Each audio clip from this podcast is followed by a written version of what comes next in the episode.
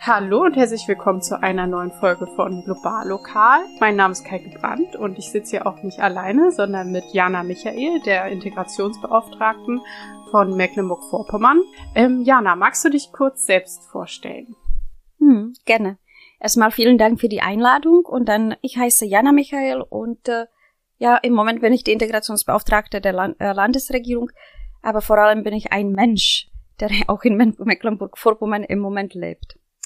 Wie bist du denn hierher gekommen nach MV? Ähm, ich habe meinen Mann getroffen bei den äh, Ärzten ohne Grenze, wo, wo wir uns zusammen vorbereitet haben auf äh, die Einsätze im Ausland. Und da habe ich äh, mich verliebt und mein Mann in mich und so bin ich nach Mecklenburg-Vorpommern gekommen.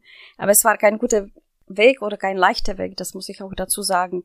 Ich komme von einer Familie, die sehr viel gelitten hat in, äh, in dem Zweiten Weltkrieg. Äh, quasi ist die ganze Familie von, äh, von der Seite meines Vaters ermordet worden, bis zu KZ verschleppen, manche unterwegs schon erschossen.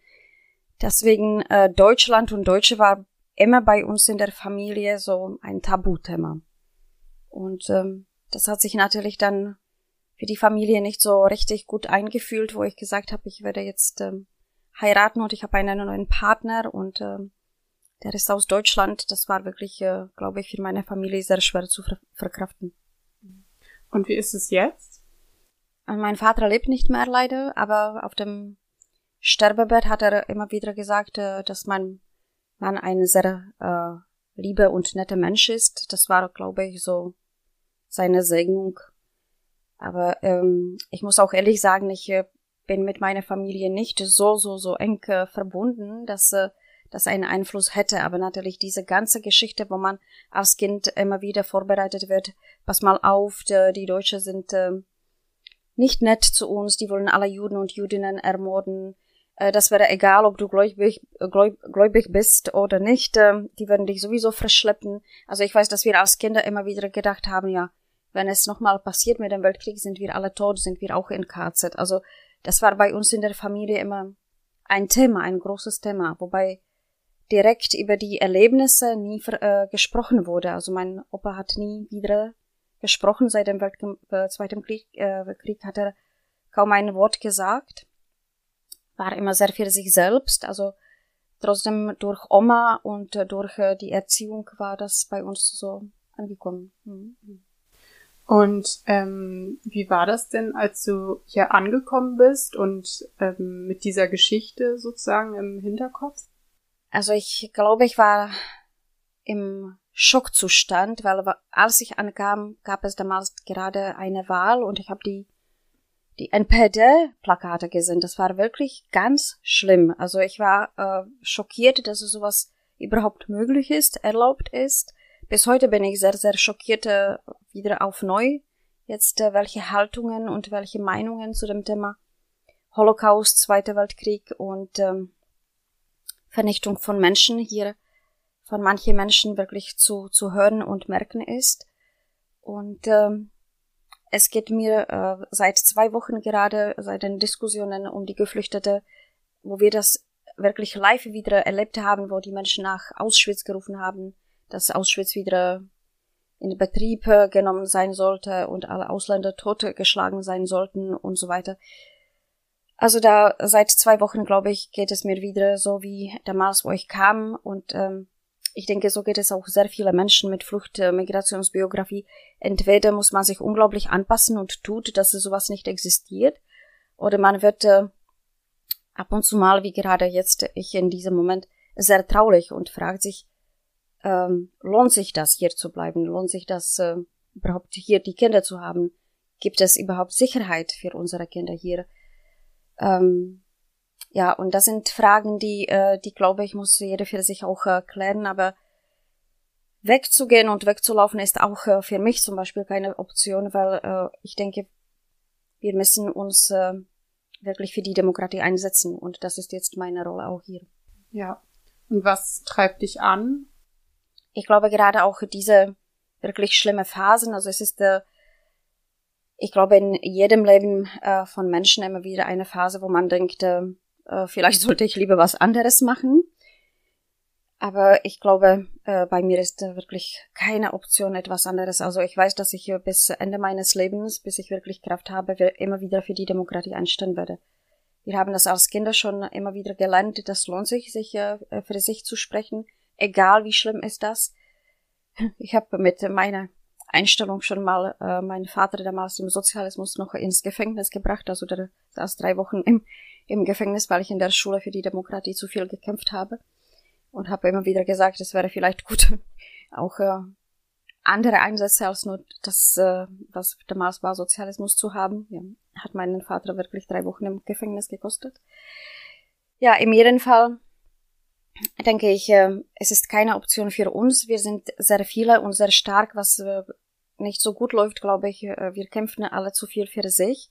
Es wäre notwendig, uns zu viel mehr zu vernetzen und die DemokratInnen viel mehr auch sich sollten auch wieder die den, diese Platz auf der Straße und überall zurückzuholen, weil ich denke, wir haben die Straßen wirklich den anderen überlassen und denken immer mit unserer Vorstellungen, ja, Demokratie ist hier und wir leben in Demokratie und jeder schätzt das, glaube ich, äh, das haben wir sehr, sehr alle unterschätzt, dass, dass es überhaupt nicht äh, äh, die Tatsache ist.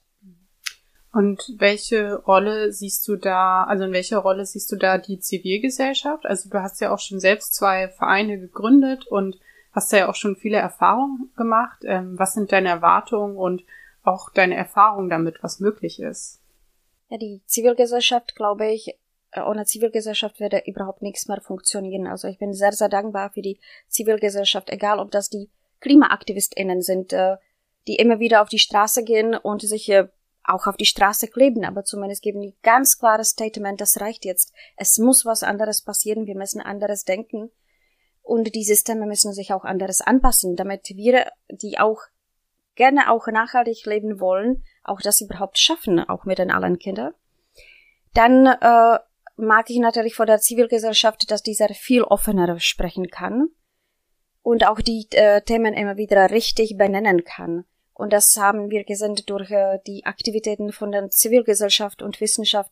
Darf man jetzt über Rassismus reden, man darf über Rechtsextremismus reden, man darf über sehr viele Sachen reden, die man vorher vielleicht anderes immer be, äh, benennen wollte, damit man keine äh, schlechte Stimmung äh, anschafft. Auch die, ähm, die Geschlechtergerechtigkeit ohne Zivilgesellschaft wäre das überhaupt nicht möglich.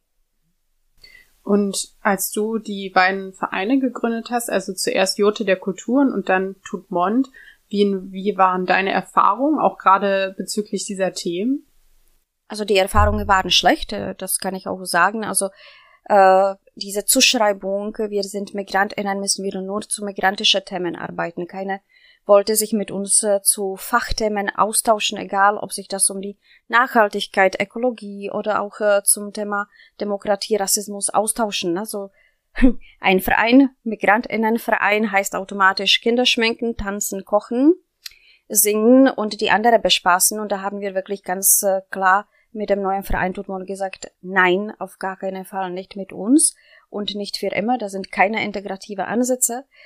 Äh, und ich glaube, uns hat es sehr, sehr gut äh, getan, dass wir auch äh, den Preis Kommune bewegt Welt gewonnen haben und andere Preise, weil dadurch war klar, es ist, die Menschen müssen, auch die Regelstrukturen müssen mit uns anderes reden und umgehen und auf einmal war möglich viel mehr Arbeit in den Gremien, auf einmal war möglich viel mehr Gespräche. Und das wäre, glaube ich, ohne diese festen Themen auch nie möglich. Also die Vereine, und das will ich jetzt auch als Integrationsbeauftragte wirklich auch äh, immer wieder ansprechen und hoffe, dass wir das verändern können, dass die Vereine wirklich sich nicht äh, gründen dafür, dass die kochen, tanzen oder sich treffen und äh, über Heimat sprechen. Das kann man alles dazu tun aber man muss fachlich arbeiten und sachlich. Und das heißt, wenn ich einen Verein habe und da sind jetzt Menschen aus der Ukraine, und das haben wir auch in Schwerin gesehen, die Menschen sind in der Lage, humanitäre Hilfe zu organisieren, den Menschen hier Aufnahmestrukturen äh, äh, vorzubereiten und das wirklich nachhaltig auch zu gestalten. Oder wir sehen das an anderen Stellen, dass äh, zum Beispiel sich Migrantinnen aktiv an Gesetze beteiligen und wir schreiben gerade auch ein neues Gesetz als Land, Integrationsteilhabegesetz, und ich bin wirklich sehr dankbar, dass da wirklich Expertinnen auch als Migrantinnen in diesem Gremium gesessen haben, weil für diese Menschen ist auch dieser Gesetz geschrieben. Und wenn wir mit diesen Menschen nicht fachlich und sachlich sich austauschen, dann wird vielleicht dieser Gesetz auch nicht wieder die Zielgruppe so richtig treffen. Also das ist für mich der, dieser Einsatz. Und ich muss auch sagen, ich muss nicht immer ähm, nur mit MigrantInnen arbeiten oder mit geflüchteten Personen. Ich arbeite sehr, sehr gerne auch mit einheimischen Personen, weil die Integration passiert auf beide Seiten. Ne? So, also wenn man nur eine Seite sich widmet und äh, das für die äh, klare Wahrheit hält, dann kommt man auch nicht, äh, nicht gerade weit. Wie war das eigentlich für dich, als du angefragt wurdest, Integrationsbeauftragte zu sein? Also du kommst ja aus diesem zivilgesellschaftlichen Kontext und jetzt auf einmal stehst du in Anführungszeichen auf der anderen Seite.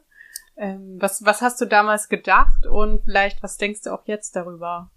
Also ich habe gedacht, dass es ein Witz ist. Dann habe ich gedacht, das ist einfach nur, die wollen oder müssen Migrantinnen auch fragen, damit äh, dann gesagt werden kann, hm, war doch kein, äh, äh, ging nicht, die sind nicht genug qualifiziert. Also ich habe das gar nicht ernst genommen. Also ich wurde angerufen und gefragt, ob ich mir das vorstellen kann. Und ich dachte, das ist wirklich ein Witz. Und habe gesagt, ja, ich kann mir alles Mögliche vorstellen. Und habe ich aufgelegt. Und ich dachte, damit ist das jetzt äh, aus der Welt. Und am Abend wurde ich nochmal angerufen und äh, mir wurde mitgeteilt, äh, einstimmig äh, haben wir uns für sie entschieden. Und da habe ich gedacht, äh, so für einen Witz ist das schon ziemlich lange Zeit. Und dann habe ich äh, äh, angerufen, äh, verschiedensten Abgeordneten und habe gefragt, äh, ähm, wisst ihr, dass ich gefragt wurde, ist das wirklich jetzt ernst von euch ge äh, gemeint? Und dann haben wir gesagt, na klar, natürlich, wieso jetzt nicht? Ne? Und äh, dann erstmal war mir klar, äh, was für Ausmaß das hat. Ne? Und das ging sehr, sehr schnell, weil ich äh, innerhalb zwei Wochen in der Funktion dann war und dann gleich kam der Krieg, also ich war zwei Tage in der Funktion und kam der Krieg. In der Ukraine hatte ich auch sehr, sehr wenig Zeit, wirklich mich von der Zivilgesellschaft so entbunden. Ich habe gleich mit der Zivilgesellschaft gleich wieder zusammengearbeitet, weil auch gerade dieser Krieg in der Ukraine hat gezeigt, wie wichtig ist, dass die Zusammenarbeit zwischen Zivilgesellschaft und Verwaltung äh, automatisch passiert. Also ich nehme das ein konkretes Beispiel, die humanitäre Hilfe. Wenn wir das als Land leisten, und das tun wir auch als Land, sind die Prozesse enorm lang. Ausschreibungen, äh, es muss ge geschaut werden, äh, ob das alles äh, die Rechtigkeit hat und äh, ob das durch die Verwaltung äh, rechtzeitig alles gegangen ist und ob jemand irgendwie einen Anspruch einlegen würde und so weiter. Das dauert enorm lange. In der Zeit hatte die Zivilgesellschaft schon 20 Transporte bis 30 organisiert und in die Ukraine gebracht. Und äh, deswegen bin ich so dankbar für die Zivilgesellschaft, dass die so aktiv sind, dass die immer wieder bei Krisen helfen und äh, eigentlich die Regelstrukturen unterstützen. Manchmal vielleicht sind die, äh, ist die Zivilgesellschaft sehr, sehr kritisch gegenüber Regelstrukturen. Aber ich denke, es ist auch äh, äh, das, das Recht von, von der Zivilgesellschaft zu kritisieren und äh, Fragen stellen und äh, noch mehr fordern. Also ich freue mich über Kritik, ich freue mich auch, ich bekomme sehr viele E-Mails. Wieso ist noch nicht das und das und das? Ich freue mich, das sind sehr gute Impulse, die ich dann vielleicht nicht alle klären kann, aber zumindest gebe ich diese Impulse weiter. Und irgendwann, wenn die Impulse sich äh, vermehren und äh, intensiver werden, äh, passieren dann natürlich auch die Prozesse in, in der Regelstrukturen. Und das, das ist das Schöne dabei. Und siehst du jetzt die Verwaltung anders als noch vor ein, zwei Jahren? Also ich war äh, überzeugt, dass Verwaltung enorm rassistisch ist. Im Moment äh, glaube ich, es ist äh, manchmal nicht, dass die Verwaltung so rassistisch handeln würde, aber es ist so, dass in der Verwaltung sehr viele Menschen nur mit einer Perspektive arbeiten. Das heißt, wir haben Verwaltung und äh, ich werde das jetzt ganz äh, krasse sagen, das ist eine ganz klare weiße Struktur. Weiß meine ich damit privilegierte Menschen, die hier geboren wurden und nie diese Erfahrung, äh, wie ist das für die Menschen mit Flucht- oder Migrationsbiografie hier gemacht haben. Das heißt, äh, diese Diversität ist immer noch nicht in der Verwaltungen angekommen, egal ob sich das um, um die Migrantinnen und Geflüchtete handelt oder vielleicht auch um Menschen mit Behinderung. Also wir sind immer noch zu wenig divers. Und ich glaube, wenn die Verwaltung diverser wäre und äh, das abbilden würde, was äh, Land Mecklenburg-Vorpommern hat, das heißt 11 Prozent Menschen mit Migrationsbiografie, es müsste eigentlich 11 Prozent von den allen Angestellten in der Verwaltung Menschen mit Migrationsfluchtbiografie sein. Und da sind wir natürlich sehr, sehr weit davon. die einzige, die das bis jetzt geschafft haben in Mecklenburg-Vorpommern, das ist Volkshochschulverband. Das sind die einzigen, die abbilden auch die Menschen mit äh, äh, Migrationsfluchtbiografie an den richtigen Stellen. Ja, also ich meine jetzt nicht, dass in der Verwaltung vielleicht Menschen mit Migrationsbiografie aufräumen, aber das ist für mich äh, kein Ankommen in den Strukturen. Die sind zwar da, aber räumen auf. Ähm, ich möchte, dass die Menschen wirklich Leitungspositionen auch haben, dass diese Menschen wirklich auch mitentscheiden dürfen und das müsste eigentlich passieren, dass, äh, dass die Verwaltung nicht mehr so weiß ist. Und wie meinst du, kann man das umsetzen? Hast du da Ideen? Also äh, zum Beispiel mit der Unterzeichnung Charta der Vielfalt, da sind wir gerade schon dabei, das hat schon Rim Alabali Radovan auch eingeleitet, wo sie noch äh, die Position hatte, dass das wird jetzt anderes erarbeitet, weil äh, die Teilung von den Ministerien ist anderes. Äh, dann ist natürlich auch ein Einsatz, dass die Hochschule in, Wüs äh, in Güstrow, die sich wirklich nur mit der Verwaltung beschäftigt, äh, sich auch mehr äh, interkulturell aufstellt und nicht nur die weißen Studierenden abbildet, aber dass da auch wirklich viel mehr Menschen ankommen. Wir müssen sehr viel empowern unsere Jugendlichen, dass die auch sich in Mecklenburg-Vorpommern bewerben, weil im Moment sehe ich das so, dass sehr viele Menschen, die wirklich unglaublich fähig sind, gehen lieber aus Mecklenburg-Vorpommern raus und äh, versuchen Glück in andere Bundesländer und das ist wirklich schade. Also die Menschen hier zu behalten, wir brauchen natürlich auch äh, neue Strategie, Fachkräftegewinnungsstrategie.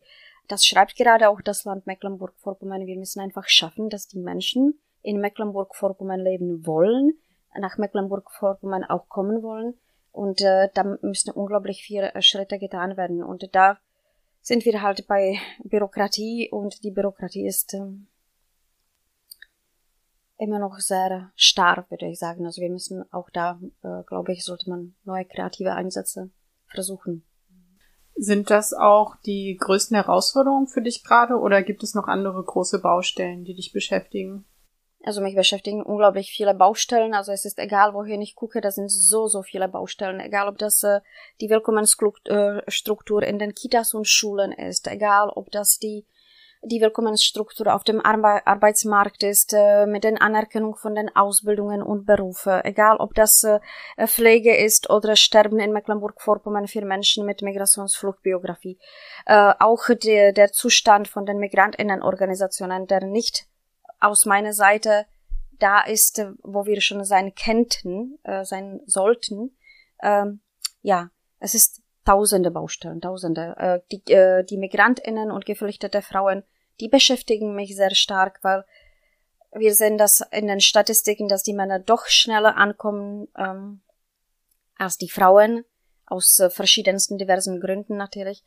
Aber für die Frauen brauchen wir auch äh, viel mehr tun ja, es ist wirklich äh, eine unglaubliche Breite, was, was man da bedenken sollte. Und was mich noch dazu sehr, sehr beschäftigt, ist auch die, das Thema Flucht und Klima, weil auch das ist das, was wir viel mehr verstärken müssen. Die Menschen müssen auf, äh, auf äh, Flucht gehen, weil die, wo die leben, einfach nicht mehr, die, die Länder sind nicht mehr zum Leben. Wenn da kein Wasser ist, wenn da zu viel Wasser ist, wenn da einfach die Natur so zerstört wurde durch unseren Lebensstil, nicht weil die Menschen das wollten, dann müssen wir die Menschen hier aufnehmen. So ist das.